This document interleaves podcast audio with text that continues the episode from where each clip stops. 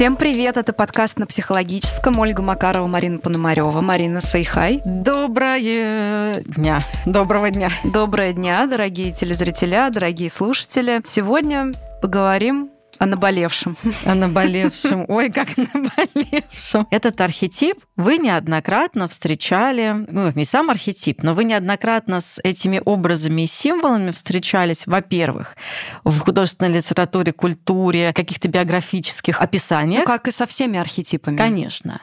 Но я думаю, что когда мы сейчас начнем говорить, у вас начнут возникать образы людей, с которыми вы знакомы. Потому что мне кажется, что это еще и такая, ну, не хочется сказать, сказать, что беда нашего времени, хотя вот Мария Луиза фон Франц писала, что это беда и их времени. Но в любом случае это сейчас видно, и мимо этого пройти достаточно сложно. О чем идет речь? Мы сегодня говорим о двух архетипах. Это один архетип, но он просто может быть и в мужском варианте, и в женском. В мужском варианте он звучит как пуэр. Не путать с чаем пуэр. Не путать. А в женском варианте он звучит как Пуэлла. Красиво. Как паэлья. Красиво сказала, да. Не па... путать с паэльей. Не путать с паэльей. В общем, мы сегодня говорим про тот самый архетип, который невероятно очаровательный, привлекательный, очень искрящийся, очень такой, на первый взгляд, живой и активный, который присутствует в нашем мире. Это архетип вечного юноши и вечной девушки. Ну смотри, давай наших телезрителей и слушателей введем вообще в курс. Когда мы говорим про архетип Пуэра, я сейчас буду говорить про мужской, но на самом деле имею в виду, что это и мужской, и женский вариант. Подходит, да, и для мальчиков, и для девочек. Просто разные слова. Как легче запомнить? Чай и испанское блюдо. Чай для мальчиков, еда для девочек. Да, все согласна. Пуэр и пуэлла. Да, так вот, архетип Пуэр, который описывал еще Юнг, а потом активно развивала в своих работах, на самом деле в одной главной работе, развивала Мария Луиза фон Франц. Ученица, Ученица Юнга. Юнга. Ее еще называют, знаешь, как ее называют как? в статьях во всяких? Духовной дочерью Юнга. Ух ты, угу. ух ты. Но она действительно во многом, мне кажется, была его и последовательницей, и дочерью. А вот слушай, мне вчера задали вопрос. Может быть, ты знаешь, дети Юнга, кто-нибудь хоть стал психологом? Не знаю. А как ты же даже общалась с сыном Юнга? С внуком. А, с Я внуком общалась с внуком общалась. Юнга. А, ты не такая старая, точно. Это шутка. Ну да, с внуком. Мы не так давно говорили, что нам по 96. Ну, внуку Юнга еще больше. Да, ему еще больше. Я не помню, чтобы мы обсуждали, чтобы кто-то стал из именно детей. Внуки тоже не очень помню, что внуков там очень много, а детей пять. Только детей много, да. Я не знаю их судьбу. И, и я не тоже знаю. не знаю их судьбу. Я знаю, что Эмма Юнг была жена, жена и она достаточно была тоже такой выдающимся да, аналитическим да. психологом. У нее интересные статьи очень есть. И у Юнга было много учеников, и некоторые ученики, особенно как действительно духовные дети его. Ну вот если говорить про духовных детей Юнга и продолжателей его дела, то считается же, что в Европе это Мария Луиза фон Франц и Эрих Нойман, да. а в Америке Хилман. Да. Ну вот. Я слышу звук какой-то. И я слышу звук какой-то. Привет, это Ваня Разумовский, звукорежиссер подкаста на психологическом. В этом месте я бы хотел кое-что прояснить. Сейчас вы услышите образец шума, который Марина и Ольга слышали в своих наушниках на протяжении записи всего подкаста. Естественно, на этапе монтажа весь этот шум был мною убран. Но в этом месте мы решили его оставить, а для чего вы узнаете в конце выпуска. Телефон выключен. Сто пудов. Шипит. Вот такой, пш, mm-hmm. да? Ладно, хрен с ним, давай писаться. Ваня посмотрит материал, скажет, mm-hmm. что с ним, и мы примем уже тогда решение. На чем мы остановились? Кто такой пуэр? Тут я бы хотела как раз-таки обратиться к тому, как описывается это у Марии Луизы фон Франц, когда она говорит Пуэр Атернус. Да, Пуэр Атернус, вечный юноша. Вечный юноша. Переводится с латыни так. Так обращались древние римляне к античному божеству. Словосочетание заимствовано из метаморфоз Овидия. Угу. Вот. И, соответственно, это божественное дитя, буквально, рожденное ночью в элевсинских мистериях. И связано оно с символическим культом матери.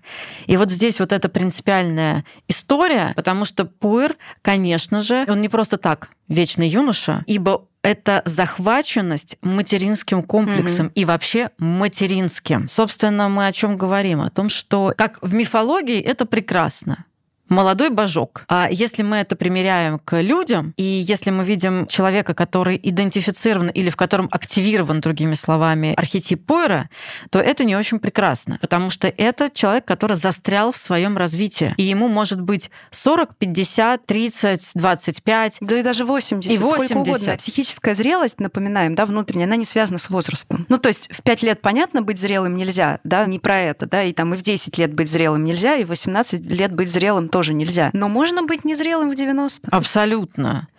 И то, что мы увидим в кризисе среднего возраста, потому что пыры, конечно, там начинают сыпаться. Сыпаться прям в буквальном смысле этого слова сыпаться. Я держу мысль про всепоглощающее материнское, про захваченность материнским комплексом. Помнишь, у Марии Луиз фон Франц как раз вот в книге «Пуэра Этернос» описывается, она же там прошлась по Экзюпери, просто вдоль и поперек. О, Мне, честно говоря, даже жалко его, когда читаю. Она просто хороший сделала разбор, но на примере Экзюпери. И его лично даже не просто его там персонажа, а его лично. И там считаешь и периодически думаешь, блин, ну как-то это слишком, ну зачем так? Но материал очень полезный, вот как исследование, там прям хрестоматийный вариант. В общем, если мы вспоминаем «Маленького принца», у него есть история с планетой и с Баобабами. А «Маленький принц» — это как раз-таки воплощение вот этой пуэрильности. Вот там воплотилась пуэрильность Экзюпери. И есть история с Баобабами, когда летчик падает на планету, и к нему подходит принц и просят нарисовать Барашку. Барашку. Да. Зачем нужно нарисовать барашку? Чтобы он съел побеги Баобаба. Чтобы он ходил и ел побеги Баобаба, потому что иначе Баобабы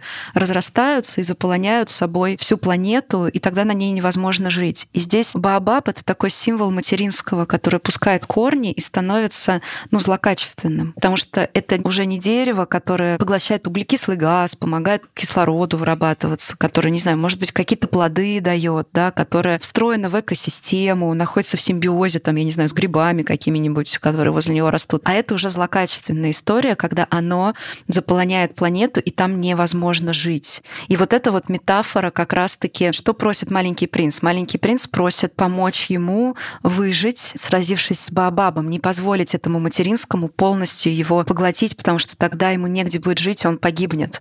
Собственно, что и произошло, к сожалению, но с самим Экзюпери. Ну и то, что происходит, нередко, кстати, то, что происходит с людьми, людьми, которые идентифицированы с архетипом Пуэра или Пуэллы, они, кстати, нередко заканчивают жизнь достаточно рано либо как-то очень трагично. Одна из характеристик, знаешь, тоже опять-таки же у Марии Луизы фон Франц это написано, о том, что они стремятся, ну, помимо того, что они стремятся к удовольствию вечному, они стремятся еще и к экстремальному, каким-то вот таким рискованным историям. И вот как раз то, о чем ты говорила, так как контакт с реальностью не очень такой плотный, то, соответственно, нередко они не могут оценить последствий, и они увлекаются вот этой вот историей. Вау! Я думаю, что в таком материнском, который которая поглощающая. Там еще, конечно, очень много мартида. И вот от этого еще вот это вот стремление к экстремальным развлечениям и к экстремальным ситуациям и состояниям. Угу. Они, кстати, любят очень всякие пробовать вещества да. и так далее. И вот это вот стремление к экстремальным состояниям, это как раз про это мартида, потому что в целом мы же уже говорим о таком материнском, которое тебе говорит, ну не надо жить. Уж тем более не жить своей жизнью, но и в целом давай, надо как бы задушить себя. Вот, тем более не жить своей жизнью. Тем более, да. Еще одна из характеристик по поводу Мартида о том, что они стремятся все время возвыситься в облака. Это тоже у Луис фон Франц написано, что как будто бы они все время стремятся куда-то взлететь. И здесь мы это можем толковать по-разному. С одной стороны, это про именно возвыситься, воспарить, потому что нередко у них представление о себе нереалистичное. Там мужчины и женщины, которые такие вечно молодой, вечно пьяный. Вот, наверное, про них можно сказать, что вечно молодой, вечно пьяный. И это желание возвыситься, потому что нередко нередко переоценивают свои возможности и свои какие-то таланты. Такая инфляция у происходит. Них нет, у них очень неадекватная самооценка. Они не могут себя да. оценивать трезво. Они не понимают, какие они. Вот это слово трезво, мне кажется, оно здесь очень хорошо mm-hmm. звучит. То, что трезвости здесь трезвости практически нет. нет. И вот это желание вечной, бесконечной идеализации. Как мы знаем, идеализация очень важна. И ребенку очень важно, и мальчику, и девочке идеализировать свою маму в определенный период времени. Она очень важна, потому что это проводник к самости. Я идеализирую маму, и это моя дорожка к моей собственной самости. Но, но, но, но, но, как будто бы в каких-то моментах, ну, я сейчас позволю себе пофантазировать и предположу, что, например, мама, которая не готова расставаться с этой идеализацией, и мама, которая хочет с собой заполнить все пространство, я к чему хочу сказать, что мне тоже хочется пройтись по маме, потому что мне кажется, что пуэры — это, конечно, работа материнская. Да это ж не то, что тебе хочется пройтись, Марина, это ж то, что это, ну, классическая интерпретация, да, мы это знаем. Да. Ну, то есть это вот юнгианский подход. Пуэрильность — это про мать. Это Да. про мать. Я еще, можно мысль твою хочу Мгм. одну продолжить. Ты сказала про то, что, к сожалению, они часто рано погибают и недолго живут, если это такая пуэрильность прям концентрированная. Это же вот эта история про умереть молодым, клуб Мгм. 27, да, вот надо, значит, успеть там. Они любят очень сильно ходить в горы на всякие экстремальные О, да. прям экстремальные, да, не какие-то вот походы, так сказать, for your stupid mental health, как говорится, треки, да, а это вот какой-то супер экстрим, когда я хочу покорить все там восьмитысячники, которые существуют в мире, и это очень сильно связано с какими-то рисками для жизни, это становится одержимостью, в этом очень много пуэрильности. Правда? Да. Ну, в принципе, вся вот эта экстремальность, она, конечно, и у девочек, и у мальчиков, кстати, она про пуэрильность. И у девочек, да. А если мы возьмем Экзюпери, до которого докопалась фон Франц, и благодаря этому у нас есть столько материала про Пуэр, она все таки одна из главных, мне кажется, исследователей этой темы была, юнгианских. И если об этом говорить, то он ведь летал, он ведь был военный летчик. Кто он был? Да, он И был это военный летчик. Это все романтизируется. Ну, как бы вот маленький принц, мы в ответе за тех, кого приручили, полеты, да, летчик, экзюпери. Это все такая романтика. Но мы сейчас, конечно, мне кажется, просто катком пришли две взрослые тети и такие, ребят, вообще-то это не романтика, а большая трагедия. И да, он размещал там что-то. Вот это как раз Мартида. Вот это, да. И вспомним, как та же самая Мария Луиза фон Франц описывала его маман. О, да. Это мое любимое просто... Слушайте, ну тогда были другие времена, конечно. Но там просто есть фон Франц момент, где она рассказывает про Экзюпери, но Экзюпери уже умер. К тому моменту его уже не стало, когда фон Франц писала эту книгу. А мама Экзюпери, она была жива. И фон Франц там пишет в таком духе, что, ну вот я, конечно, рассматриваю Экзюпери, да, это там все таки писатель, да, известный там человек, его уже нет, да, мы можем его анализировать. Но вот его мама, поскольку она все таки сейчас находится в живых, да, и, может быть, нелегко, конечно, все читать, да, этот анализ, ну и как бы я не могу оценивать эту женщину, но это неэтично, да, разбирать его мать. И дальше она пять страниц разбирает его мать просто, блядь, досконально, по косточкам. Нет, читаешь и думаешь, Мария, ну вы же только что написали, что это вроде бы неэтично. И там А там просто херак, такой херак, разнос. херак. Да. Не удержалась Мария. Там видно, что человечек просто не удержался. Вот как я, понимаешь, сегодня. Я просто тут немножко в процессе разъебов студии, в которой мы пишемся. Мы делаем перерывы, потому что нам все-таки не очень нравится все по звуку. И я тут просто молнии метаю по помещению. И вот мне кажется, она вот как будто из какого-то такого же. Конечно, я не могу писать о матери Экзюпери, но Она такая, блядь. Но, слушай, она, вот судя по этим описаниям, она действительно была Мегера. Это вот та самая медуза, которая сжирала. Про Медуза только... Гаргона. Да. Марина, а кто у нас Медуза Гаргона? Негативная мать, которая убивала. Ага. Там были же разные горгоны, и одна из них была медуза горгона, Да. которую в итоге Персе, значит, Победил. Победил. А Медуза Гаргона у нас это история про нарциссизм. Это Да, нарциссическая. Да. О, у меня, кстати, была такая идея. Я все хотела тебе рассказать очень быстро, что в мифе очень круто показано, что нужно для того, чтобы защититься от нарциссического. Потому что Медуза Гаргона убивала одним взглядом. И помнишь, что ему Афина, по-моему, дала щит, а Геракл дал меч. Щит, который отражал, то есть он прям буквально возвращал это обратно, и меч, который мог голову ей-то отрубить. Возвращала обратно, да. Она увидела там себя, и она сама превратилась в камень. По-моему, как-то так было. Да-да-да, он ее обратил в камень. Тем, что он вернул ей, да, ее. Да, да, да. Ну вот, собственно, это прям против нарциссизма же вся история. Круто, что ты про это вспомнила, потому что «Медуза Гаргона» — это как раз очень нарциссическая история, очень нарциссическая тема. И ты сказала, как с этим бороться, да, отражать, возвращать это. Это не мое. Это не мое, это твое. Забирай свой яд, пожалуйста, да, просто забери. Просто я не беру. Я не смотрю на тебя. Но мы же знаем еще одну версию по поводу пуэрильности, что в другой литературе, ты тоже знаешь про это, говорят о том, что нередко пуэр — это контрзависимый нарцисс. Контрзависимый нарцисс. Или контрзависимая нарциссиха. Ска. Нарцисска. Да, ну то есть это в смысле, я напоминаю нашим слушателям, что это касается и женщин, и, И мужчин, мужчин. да, просто меняйте окончание. Да, и когда мы говорим про такую характеристику пуэра, мы говорим про то, что у этого человека закрепились черты характера, то есть они застряли в подростковом возрасте. Вот именно застряли в подростковом возрасте, это где-то около 17-18 лет, и, соответственно, не вышли из жесточайшей, я повторюсь, жесточайшей зависимости от матери.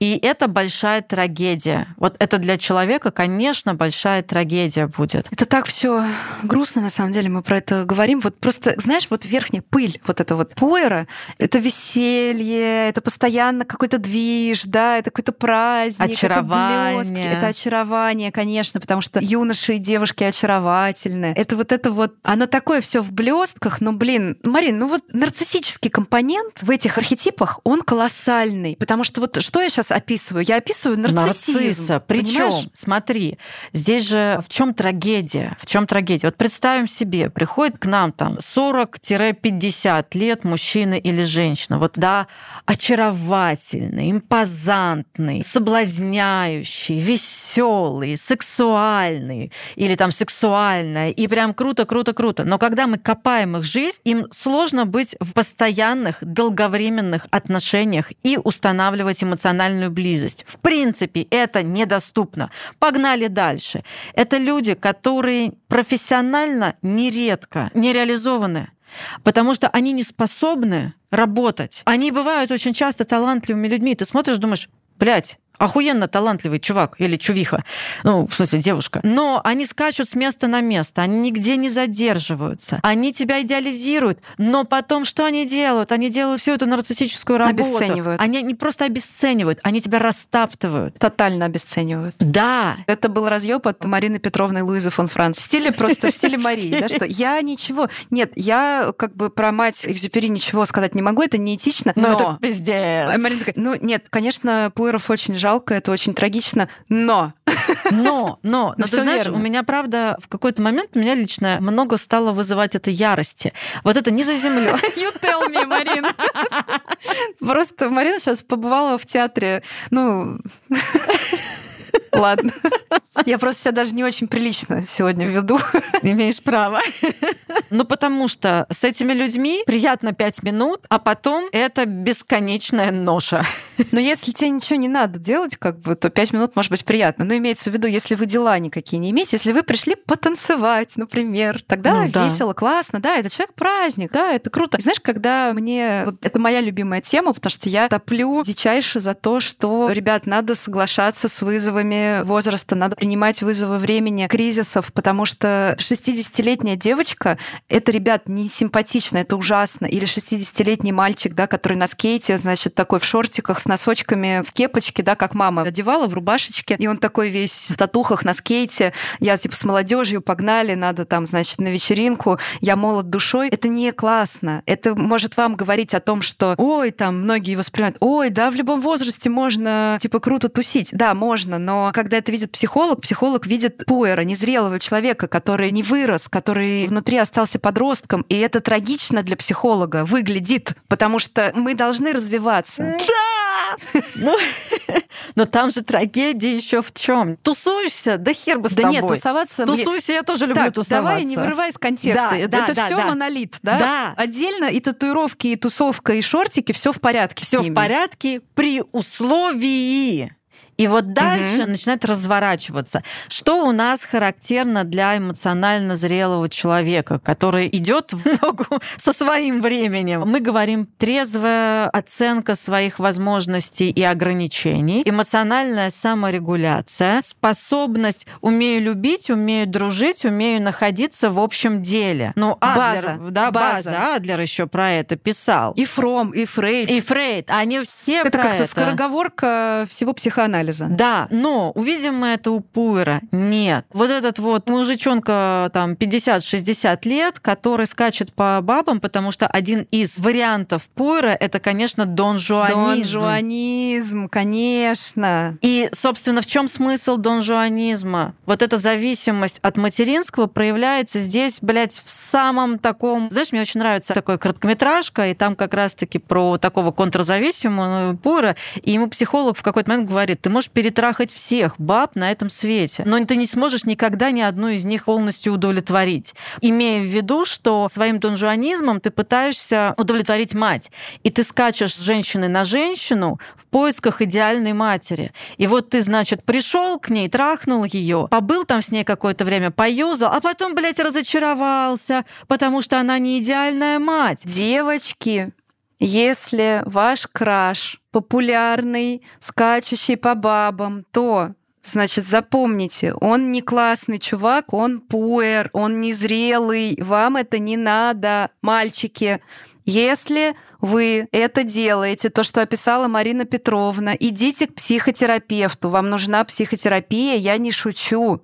Это не преимущество, это проблема, потому что есть такое мнение, что ну как же, ну вот его, ну просто он красавчик, он незрелый, он не красавчик. Послушайте, красота не в инфантилизме, не в блестках красота, сказала бабуля. Красота внутри. Красота внутри. Так там какая же еще история? Там же не только в бабах и в мужиках, да, история, а там... И в мужиках. Мужики, если ваша, ваша крашиха скачет и такая вся популярная и не может определиться, она не фея, она Пуэлла. Вот, не может определиться. Это главное, да. Это ключевая история и про Пуэра, и про Пуэллу. Не может определиться, потому что что бы они ни брали, им все не то, им все не так. И вот эта внутренняя неудовлетворенность, почему их очень часто мы соотносим с нарциссическим? Потому что там вот эта же неудовлетворенность и пустота. Он не может никак, или она не может никак угомониться. И есть такое слияние с самостью, а внутри абсолютная аффективная пустота пустота. И контакта как такового с самостным нет.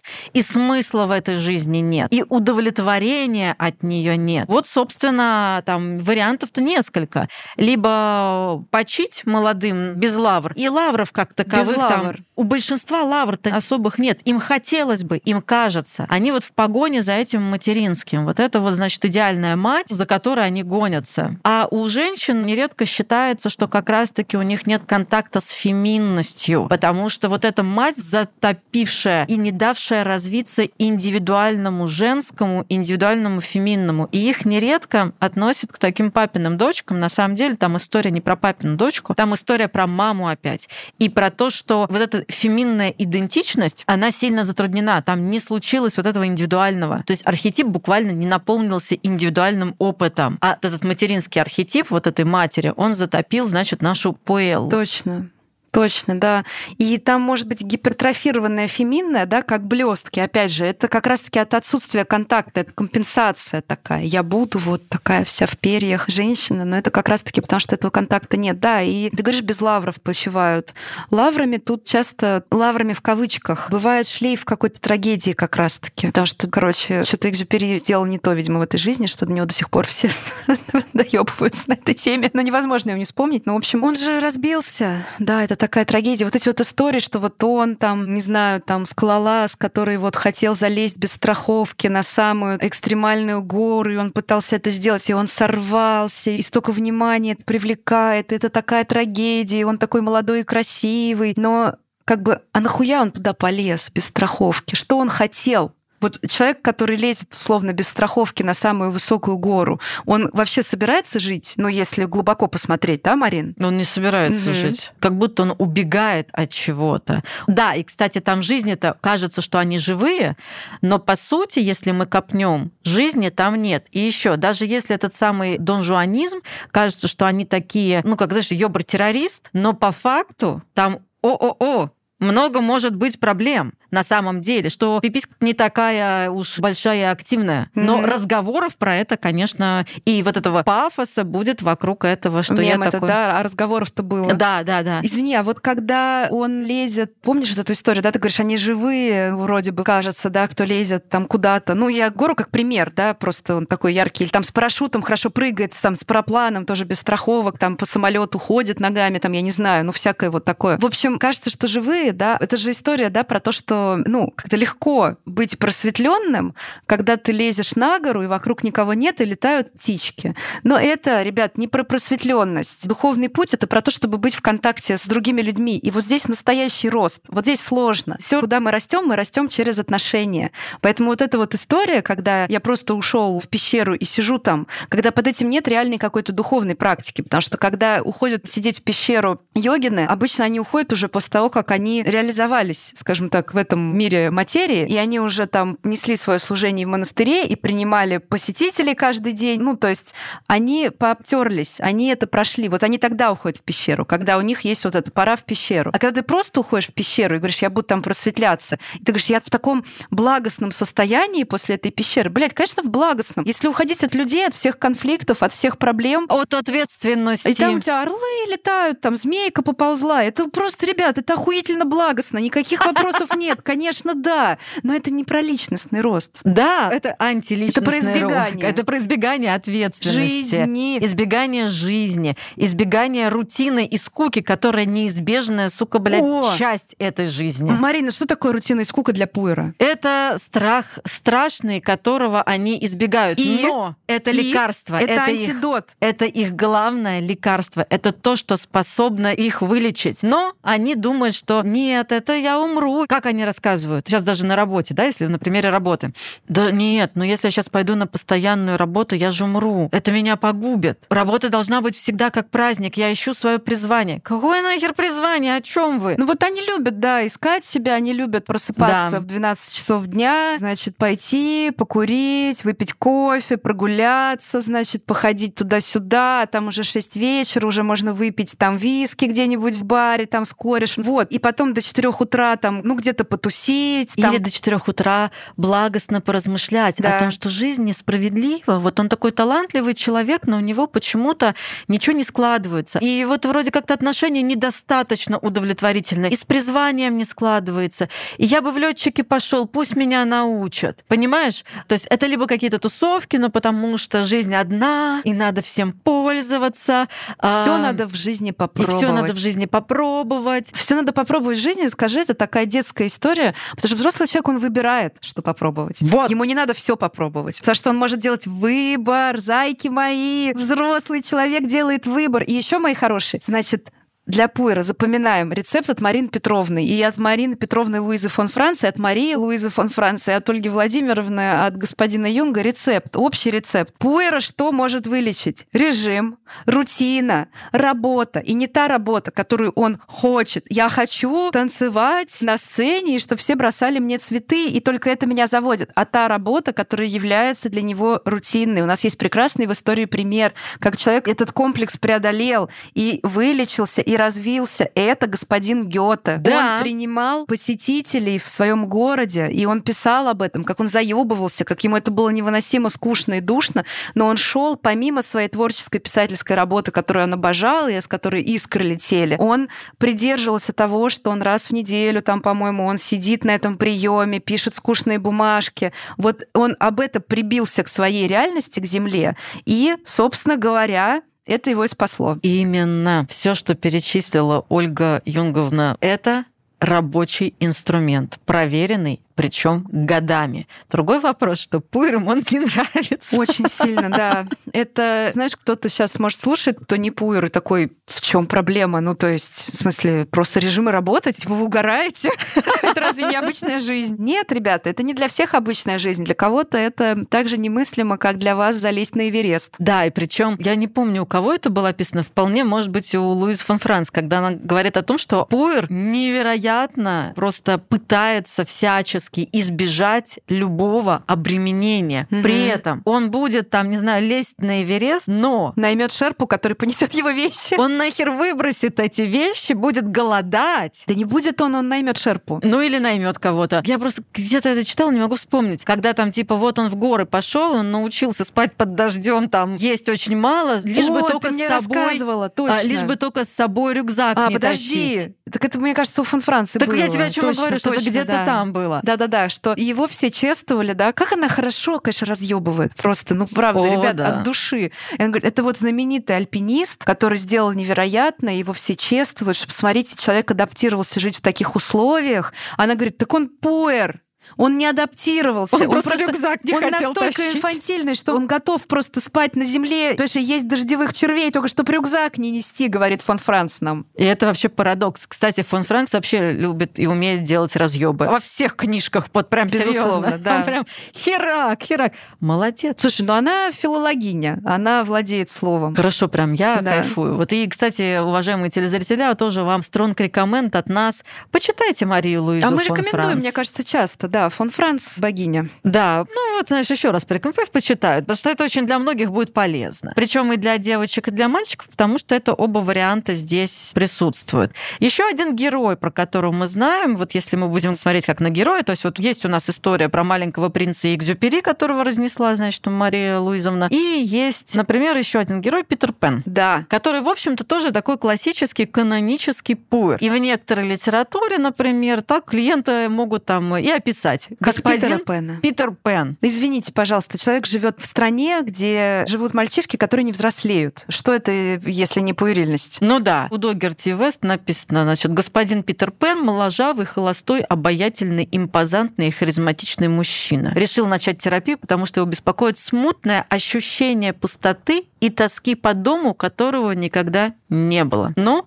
вот Ну, это прям вообще- такая очень пуэрильная история. Дом, которого у него никогда не было. То есть своего дома пуэр так и не нашел. И свое поражение он чувствует особенно остро в те моменты, когда осознает, что стареет и теряет силы. Так, Марин, хорошо. А у нас примеры девочек есть? Если говорить про примеры девочек, то, что вот в литературе мы встречаем, то, конечно, это у нас Белоснежка. О, Белоснежка. А вот я сейчас сижу и думаю, а дюймовочку можно Пэллой назвать? я бы рискнула И назвать. я бы, ри- вот я да. просто сейчас сижу и Да. думаю, что я бы тоже рискнула дюймовочку назвать Пуэллой, потому что, значит, жила она в ореховой скорлупке и не хотела оттуда уходить. Потом, значит, пришел жабенок и говорит, ну пойдем. Ну нет, ты жаба, не хочу, я такое страдание, ты жаба. Что я буду с тобой делать? И жаба рисуется такой ужасный, вместе со своим маман, кстати. Потом, значит, у нее появляется мышь и крот. Но потом она все-таки спасает ласточку. Ой, и та уносит ее к принцу феечки, ну, в смысле, с крылышками. Но это тоже, знаешь, такое пуэр и пуэлла. Ну, конечно, в Питере Пене фея Динь-Динь, да, она же тоже с крылышками, феечка, да, и вот она за Питера Пена делает все дерьмо как раз-таки бытовое, она же там шьет, там, да, ему поддерживает, в общем. Еще Белоснежку Так, ага. называют Пуэллой, которая вынуждена была рано взять на себя роль маленькой мамы и была изгнана, собственно, из замка и заботилась о семи гномах. А в русской литературе, как ты думаешь, можно сказать, что пуэллы — это вот когда есть мачеха, у нее там две дочери и третья падчерица. И падчерица у нас героиня, которую отправляют там зачем-то в лес, про нее классическая история героя. А вот эти вот две дочери, которые, значит, все такие сытые, румяные, им, значит, все дай, дай, дай, они при маме живут, и они как бы считают, что им все можно. И они в конце обычно супер жестко обламываются. И они как раз-таки там хорошо вот эта неадекватная самооценка показана, когда они считают, что они имеют право на принца, там туфелька не подходит, Да. да, ничего не подходит, они там некрасивые, они там не умные, но они считают, что они имеют, потому что мамочка их вырастила, и как бы вот просто потому что. То есть там вот эта неадекватность самооценки, которая разбивается в конце, просто как хрустальный шар. Да, да, да. И вот этот в Золушке классный момент, когда они там захерачивают себе туфельку, пытаются отпилить там себе. В оригинальной сказке они там все ноги отпиливают, что-то запиливают, там как-то что-то такое делают, чтобы вместиться в эту туфельку, но так это не работает. И очень по-крупному облом происходит. И разбиваются все надежды. Да, я бы сказала, что это тоже пуэльные варианты. Белоснежка, она в данном случае из мира грез. То есть она уходит в свои грезы, и там она и остается. И когда ее отравят в итоге вот этим яблоком отравленным, все гномы ее в хрустальном гробу выставляют на показ, чтобы пришел принц. Но по сути, как это описывается, нам нужно... Нам что? нужен анимус. Нам нужен анимус, который ее разбудит. Нам нужна вот эта мужская часть, нормальная такая, которая сделает ее живой. Ну, то есть, по сути, она и так не очень живая. Она не очень, не очень свежа. Не очень свежа. Да. Ну да, вот такие вот персонажи. Ну то есть там есть свой позитивный аспект у этого архетипа. Ну, Нам очарование, иногда очарование, вот это, конечно. вот эта молодость, вот это ощущение юности и свежести.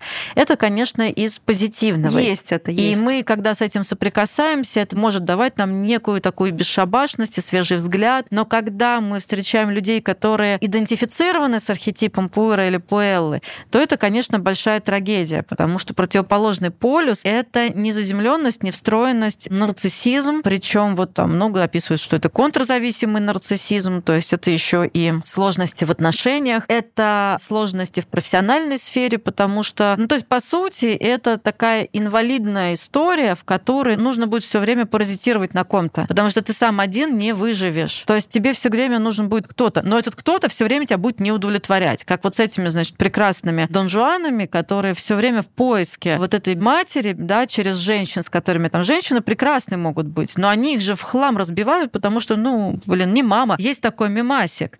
Значит, сидит принц, а у него альбом с принцессами. Там типа Белоснежка, тоже Рапунцель, Золушка. Вот он сидит и хлестает такой «не мама, не угу, мама, не угу. мама, не мама». Но вот это классический пуэр с такой контрзависимостью и с нарциссизмом. И это трагично, потому что помимо того, что они сами страдают и могут кончить плохо, так они еще и другим людям, кстати, дают просраться. просраться. Вот я... По полной. Это правда. Очень много фантазий, правда, здесь, внутри Пуэра и Пуэллы. Очень много фантазий. О, да, кстати, спасибо тебе большое. Да. Да, пожалуйста, обращайтесь. Ну, Ольга Юнгуна, я не сомневалась в вас. Вот это очень крутая мысль, что это люди, которые живут в мире фантазий, и, кстати, фантазии о себе. О себе и о том, какой я в этом мире. Ну смотри, история про дочерей мачехи Золушки. Это как брат сестры жены мужа. Ну, типа того, да. Короче, этих ее сестер сводных. Она же про то, что они в фантазиях живут. То есть она считает, что она реально вот, ну реально, ну вот сейчас она выйдет, и принц ее увидит на балу, и такой потеряет голову, и она станет королевой, и она фантазирует об этом, при том, что демонстрируется колоссальная оторванность от реальности.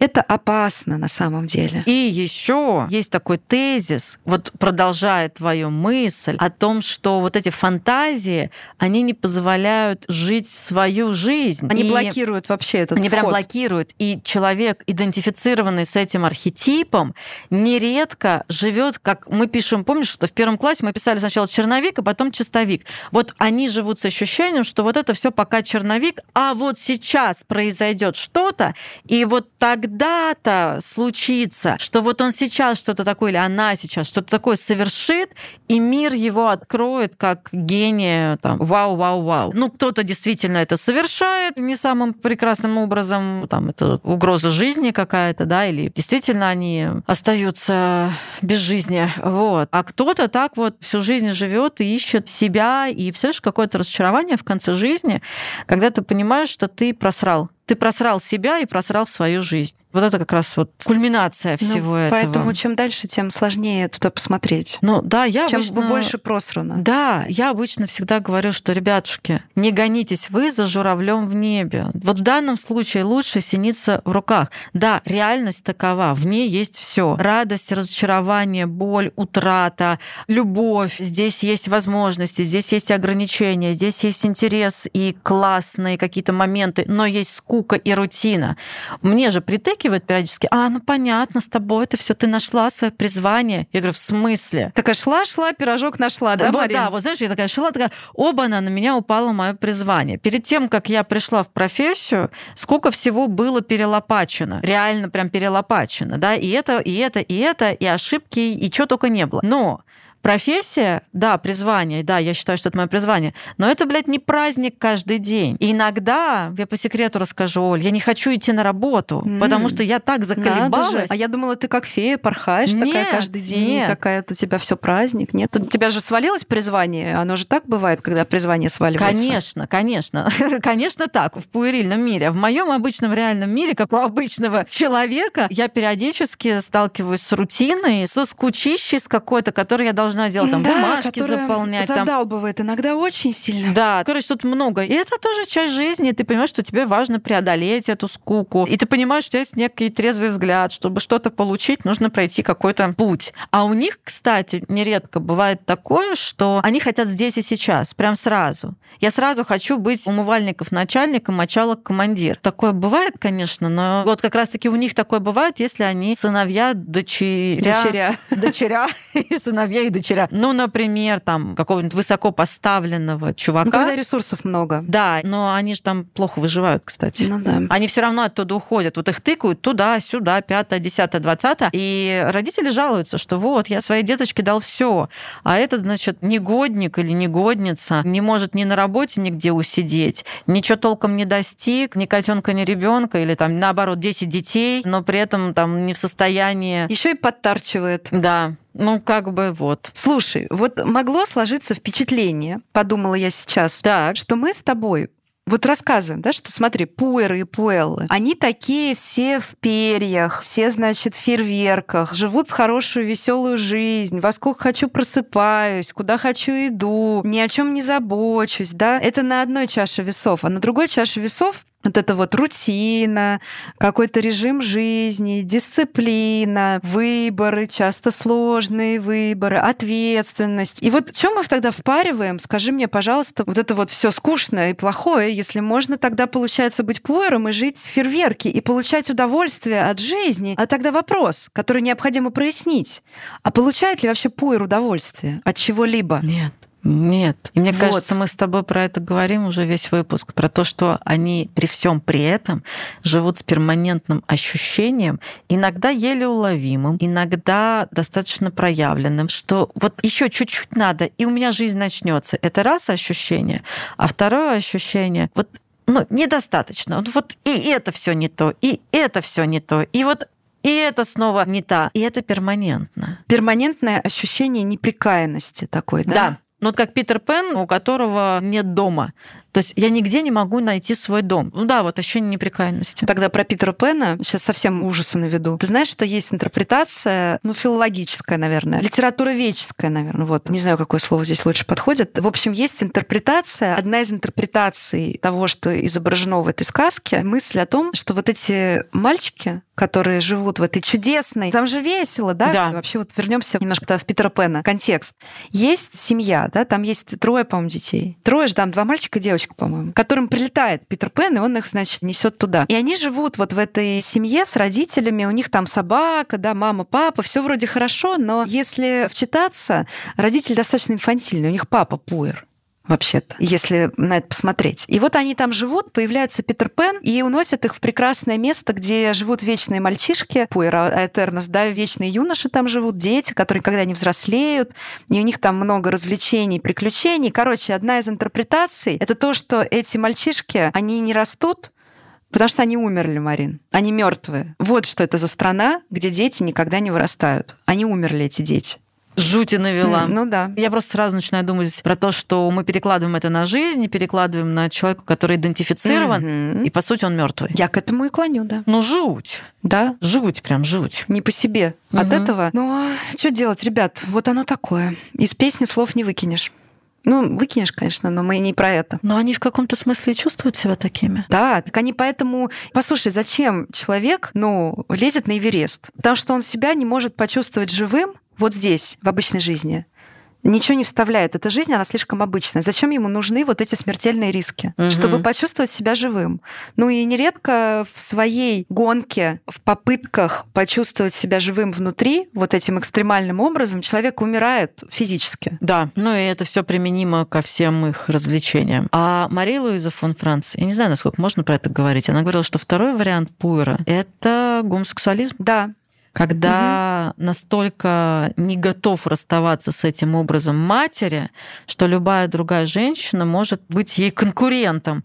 И тогда я отказываюсь от всех женщин, я буду лучше со своим полом, лишь бы только не... Не подвергать, не подвергать сомнению, сомнению святой образ. Святой образ, да. Ну, естественно, если ты кого-то спросишь из мужчин, да, гомосексуальных, так ли это, естественно, скажут, конечно, нет. Но здесь важно, что мы говорим о бессознательных да? вещах, да, психоанализ, аналитическая психология — это о бессознательном. Да, да. Какая-то грустная нота. Но это грустная тема, понимаешь? Она очень контрастная на самом деле. Как и нарциссизм. Это же про такую кардиограмму, да, когда вот внизу, наверху, внизу, наверху, внизу, наверху, да, пики постоянно какие-то эмоциональные, то это вот такое вот. Почему нам так грустно? Вообще, почему столько чувств? Ну, потому что в реальном первый раз у нас такая запись, что я просто впала в ярость в начале выпуска. Марин тоже, я вижу, не в самом... Не в себе. Да, не в самом как бы радушном тоже настроении в связи с ситуацией тут в студии. Вот, ну, как бы ничего страшного, но это вызвало много спецэффектов, да. Да потому что это правда вызывает спецэффекты. То есть это то вот как бы такое дно, да, где все мертвое, то это вот типа надо же с дна выбраться, засыпем блестками, и мы на пике, и нам весело. Да. Но это то, что они чувствуют нередко. И, кстати, для них нередкие депрессии. Ой, как нередкие. Причем они фоновые такие. Пока ты их развлекаешь. Ну так это же, что я писала? Я писала биполярность. Депрессия, мания, депрессия, мания, да? Короче, все. Я еще, знаешь, о чем подумала, что вот эти сегодняшние помехи, мне лично они прям вот не давали покоя. Я не люблю, когда что-то меня отвлекает от работы и от беседы, и вообще. И я подумала о том, что... И это тоже про ощущение пуэрильности, когда ты не можешь сосредоточиться сосредоточиться на своей жизни, у тебя все время есть фон, в котором ты растворен. Это с одной стороны, но предложу тебе еще одну интерпретацию. Давай. И еще, я думаю, это может быть про то, что не пуэрильный паттерн это выдерживать. Когда да, у тебя есть эти помехи, да, они раздражают, отвлекают и мешают. Меня тоже всю дорогу бесило, потому что ну, мне приходилось выдерживать это напряжение, да. фокусироваться на тебе, потому что я слышу шум, но меня бесит, что я от тебя отвлекаюсь. И это про выбор выдерживать. Потому что когда ты пуэр, ты говоришь, все, я пошел, я не буду с этим. Да. Вот это вот, да? Да, вот. Не а, потому что эти помехи, это реальная жизнь. У тебя в реальной жизни всегда есть помехи. Всё, вот, вот это очень круто. Мне это очень нравится, такая интерпретация. Очень красивая метафора Но получается. Я с тоже согласна. Ну, как бы они всегда как-то да. где-то рядом, они, да? Могут быть. Здесь очень круто говорить. Это важная такая ремарка о том, что взрослая жизнь, зрелая, эмоционально зрелая, ты вынужден научиться выдерживать скуку, напряжение, разочарование, там несправедливость, то, что у тебя не всегда все получается, что ты не всегда на коне, далеко причем не все, что нужно много трудиться, и это правда. И это, собственно, и есть критерий эмоциональной зрелости такой. А что значит эмоциональная зрелость? Это большая адаптивность, благодаря которой мы можем, на самом деле, получить тоже определенные удовольствия. Здесь кажется, что удовольствия есть, на самом деле их нет, этих удовольствий. Есть пшикалка, пукалка, понимаешь, такая пши-пши, и все. Потому что адаптивности это нет, это невозможно выдержать. Невозможно невозможно выдержать ответственность, невозможно выдержать скуку, невозможно выдержать напряжение. И на этом все и разбивается. И вот твой взросленький выбор, он состоит в том, чтобы выбирать сложное, но ну, монументальное, долгосрочное. Опять же, на примере Пуэра. Пуэр выберет смотреть мультики там из серии, да, смотреть там, играть в приставку, потому что это быстрый дофамин дешевый дофамин. Он выберет что-то употребить, или там наесться сладостей, или там потрахаться с новой телкой или мужиком. Ну, вот такой вот. А взрослый человек вынужден я сразу да, упомяну, что в перспективе этот путь, он стабильный и приводит к стабильным результатам хорошим. Он более полезный, правда. Взрослый вынужден выбирать более полезное и понимать, что быстрый дофамин, он как бы пшик и пук, как ты показала, да? Он вот пшикалка появился ну, да. и исчез. А если я хочу более стабильных и долгих вкусных нейромедиаторов, чтобы они у меня вырабатывались, я пойду в спорт, такой, да, рутинный. Никогда я там сделал какой-то рывок и там упоролся, и такой я спортсмен. В рутинный спорт я буду не хотеть ходить на тренировку несколько раз в неделю да. или там каждый день. Или вообще буду не хотеть. У меня будет болеть тело. Я пойду в фундаментальное образование, где меня научат, и я не стану специалистом после трехнедельных курсов, который будет продавать продукты на там 800 тысяч рублей в час, да, потому что я вот могу теперь сам учить. Не буду, нет. Я пойду, получу фундаментальное образование, я знаю, что оно будет со мной всегда. Или ремесло какое-то, да, изучу.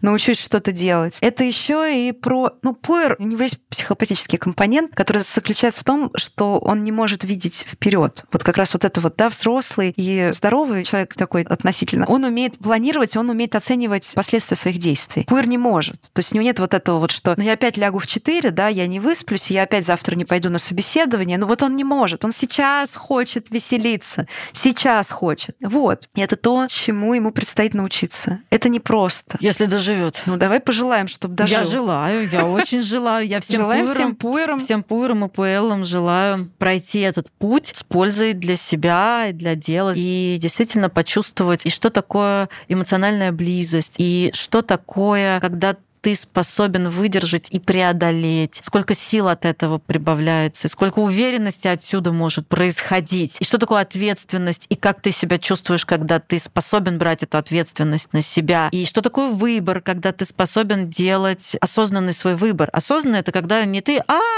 как-нибудь. А именно, когда ты говоришь, так, а что я выбираю? Как для меня важно? И что для моей перспективы? Вот что я хочу? Да, если я действительно хочу чего-то достичь, то вот эти сиюминутные удовлетворялки, они меня приведут к этому? О, подожди, а мы с тобой же даем в конце каждого выпуска Упражнение. упражнение, да. Мы даем упражнение, которое позволит с этим архетипом соприкоснуться, да.